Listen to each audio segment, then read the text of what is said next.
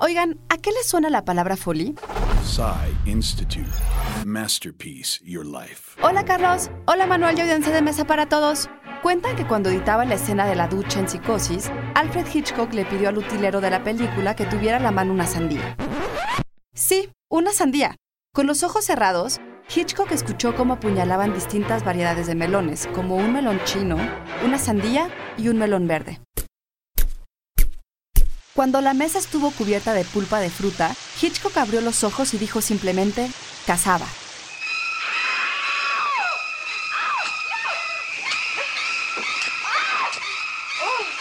La técnica debe su nombre al ingeniero de sonido Jack Foley y consiste en la reproducción de sonidos que sustituyen a los grabados durante una filmación y que van del sonido de pasos o el siseo de la ropa de los actores, cristales que se rompen y hasta los golpes en una pelea. Estos sonidos son grabados en un estudio especializado en el que los artistas de Foley pueden manipular piezas de utilería, caminar y hasta correr en una variedad de superficies mientras miran la película en una pantalla. Fuera de Hollywood, el artista de Foley más reconocido es tal vez Gonzalo Gavira, técnico de sonido mexicano que trabajó en películas como Infierno en la Torre y El Bueno, el Malo y el Feo, y quien fue parte del equipo que ganó el Oscar por El Exorcista en 1973. Esto tiene vida para mí. ¿A poco no el sonido hace toda la diferencia?